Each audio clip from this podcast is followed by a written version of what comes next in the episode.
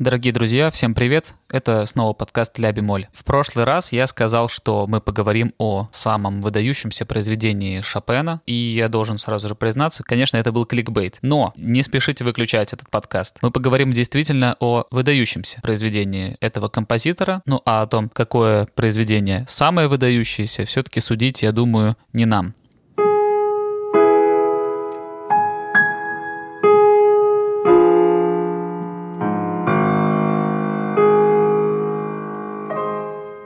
Прежде чем мы начнем обсуждать это произведение, я должен рассказать о своем отношении к Шопену вообще потому что оно довольно специфическое. Это стало уже среди моих друзей такой притчей во языцах, что Илья и Шопен, как две такие несовместимые реальности. Действительно, у меня предвзятое отношение к этому композитору, и сам Шопен в этом не виноват. В этом в основном виновато общество и то, как оно воспринимает Шопена. То, что зачастую его музыка считается проявлением какой-то высокой культуры и ставится, в общем-то, в один ряд с другими композиторами и своего времени, и других эпох, мне кажется не вполне справедливым. Во времена существования паблика Соль я писал пост, который, думаю, я продублирую как превью к сегодняшнему подкасту, где я говорил о главной проблеме, которая есть в восприятии Шопена. Шопен не писал крупную форму практически. В сравнении с современниками количество крупной формы у него просто никчемное. Это всего лишь 4 сонаты и 2 концерта, и все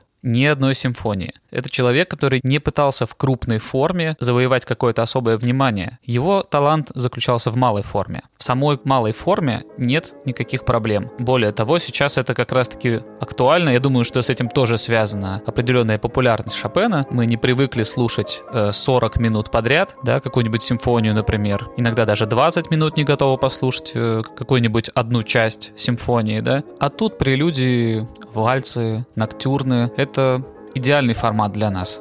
2, 3, 4 минуты, примерно как средняя песня в Apple Music или где вы слушаете, прекрасно. Проблема не в самой форме, проблема в позиционировании этой музыки и ее направленности. Это была музыка салонная, это музыка, которая создавалась либо для игры фоном, либо для того, чтобы танцевать, либо для того, чтобы выйти во время какого-нибудь светского вечера и исполнить для того, чтобы принести удовольствие присутствующим людям, сделать вечер еще теплее, еще приятнее, общение.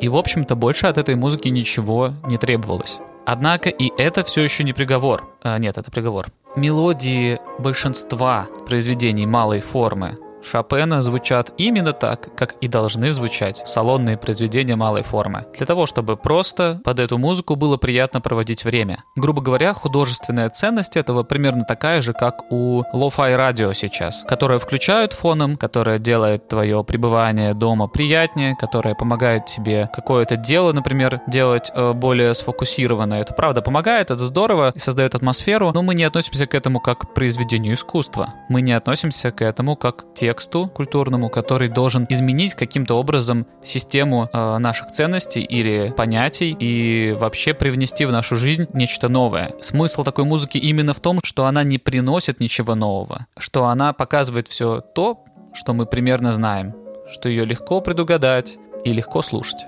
Мой конфликт с Шопеном, если это так можно выразиться, хотя кто я такой, лежит именно в этой плоскости. Я просто не люблю гедонистическую музыку, которая сделана для услаждения. Давайте, наверное, на этом закончим наше прения и перейдем к, собственно, произведению. Это прелюдия ре бемоль мажор.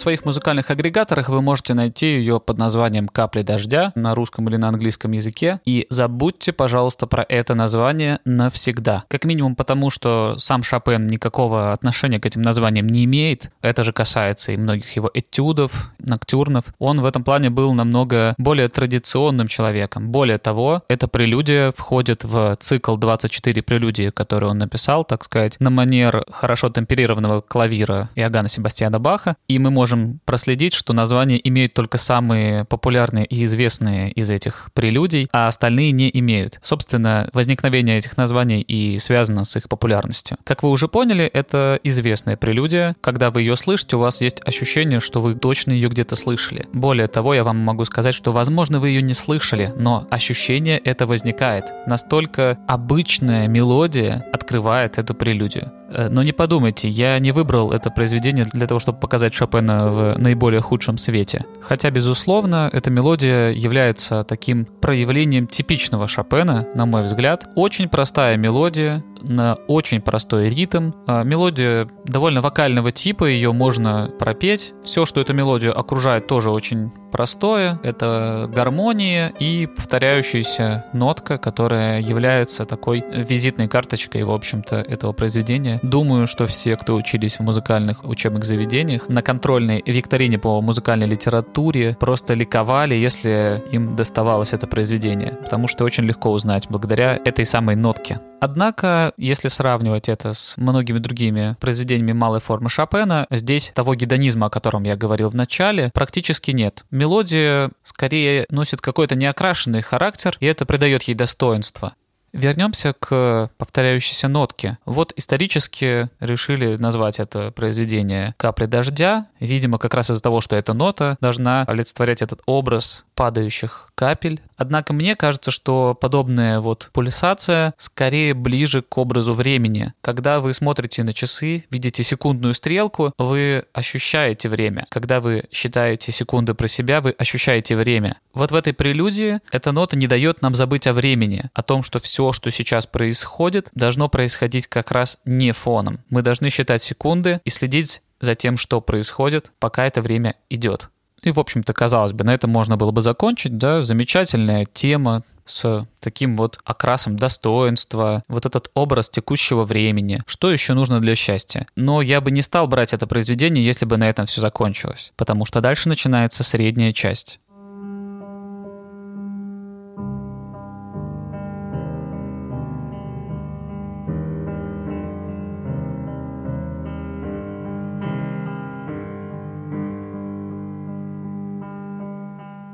Пульсация не меняется. В этом плане все остается на месте. Это даже та же самая нота.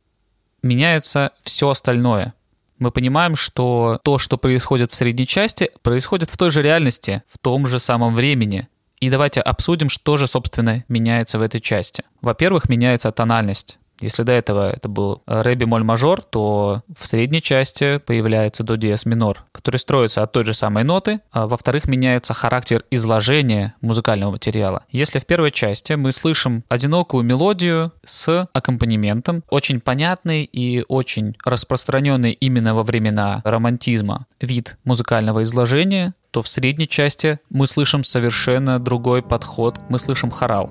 В-третьих, мы слышим, что новая тема излагается в нижнем регистре, в противовес, опять же, первой части, где эта самая одинокая мелодия была наверху. И, казалось бы, э, все происходит на самом деле это по правилам той самой формы музыкальной, которую Шопен выбирает. Форма это называется трехчастная с контрастной серединой. И мы видим, что он делает все по правилам, да? Середина должна быть контрастная. Мы видим контраст во всем. От тональности до характера изложения, регистров и так далее но в этом и прелесть академической музыки. Так же, как разработку в сонатной форме можно использовать по-разному, например, просто поприкалываться над основной темой или внести в нее новые смыслы. Также можно отнестись и к этой самой контрастной середине в трехчастной форме. И мы видим, что помимо всего перечисленного меняется окрас, характер и меняется смысл. В первую очередь потому, что теперь в ней нету ни легкости, ни той простой предсказуемости. Что самое важное, эта музыка призывает нас к другому состоянию ума и восприятия.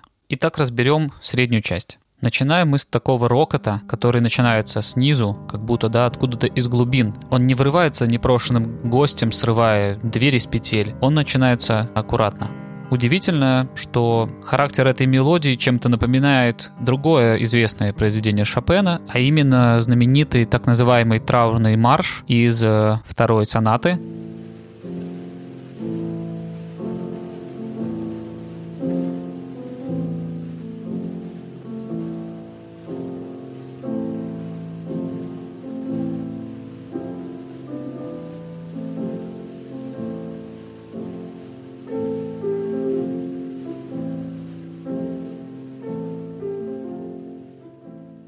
Однако кое-что эти темы и отличает. Там мы слышим безысходность, Тут же мы слышим начало борьбы. Эта тема показывает себя все ярче и ярче. Она поднимается, она становится выше, она становится громче. И давайте условно назовем ее как-нибудь пафосно, как тема смерти. И в какой-то момент эта тема смерти вырывается и показывает себя вот во всей страшной красе и блеске.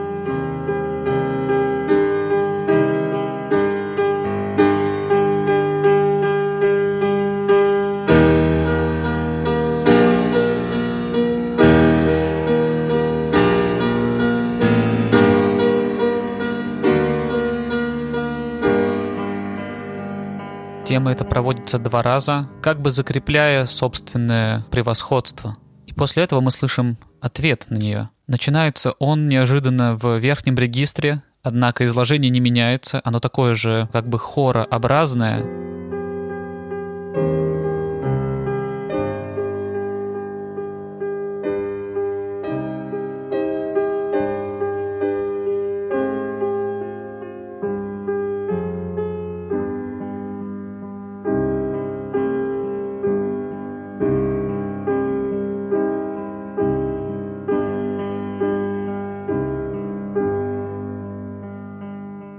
но теперь мы слышим, что в ней намного меньше вот этой фатальной уверенности. Мы понимаем, что это не тот же голос, который начинал эту часть. Мы видим, что там много секунд, этих малых интервалов, которые звучат очень неуверенно, неустойчиво, которые постоянно требуют разрешения во что-то более устойчивое. Первый раз эта тема звучит довольно тихо. Она не может по своему характеру даже переломить все, что было до этого. Она может только задавать вопрос. И когда эта тема повторяется, мы слышим, что вопрос этот звучит более уверенно, и это несколько странно звучит. Как же ответом на тему смерти может быть вопрос? Однако именно это мы и наблюдаем. Этот вопрос становится крепче, именно на нем и завершается средняя часть произведения.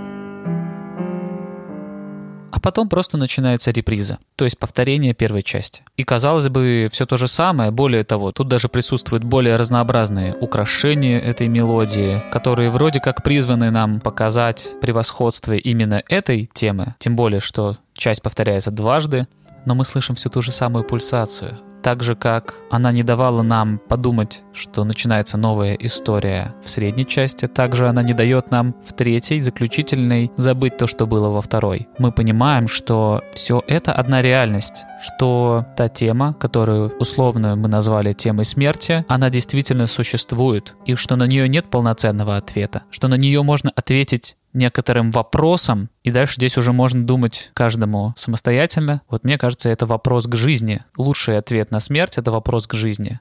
Вот с такими размышлениями оставляет нас эта известная прелюдия Рэби Моль Мажор. И я должен был сделать обзор на это произведение для того, чтобы, наверное, немного искупить свою вину перед Шопеном, которого я так долго и открыто перед своими друзьями хейтил. Я должен был показать вот ту жемчужину, которая действительно существует, которая в какой-то момент жизни меня по-настоящему поразила и я возвращаюсь к этой прелюдии периодически для того, чтобы это размышление обновить. И, разумеется, все, о чем я сегодня говорил, это какие-то догадки, это путь моего ощущения этого произведения, но я надеюсь, что вам не было скучно присоединиться к нему, и что для вас эта прелюдия тоже станет чем-то важным, что вы тоже будете ее теперь слушать и размышлять о времени, размышлять о вопросах жизни, о том, что мы, люди, можем противопоставить этой страшной теме из второй части сегодня.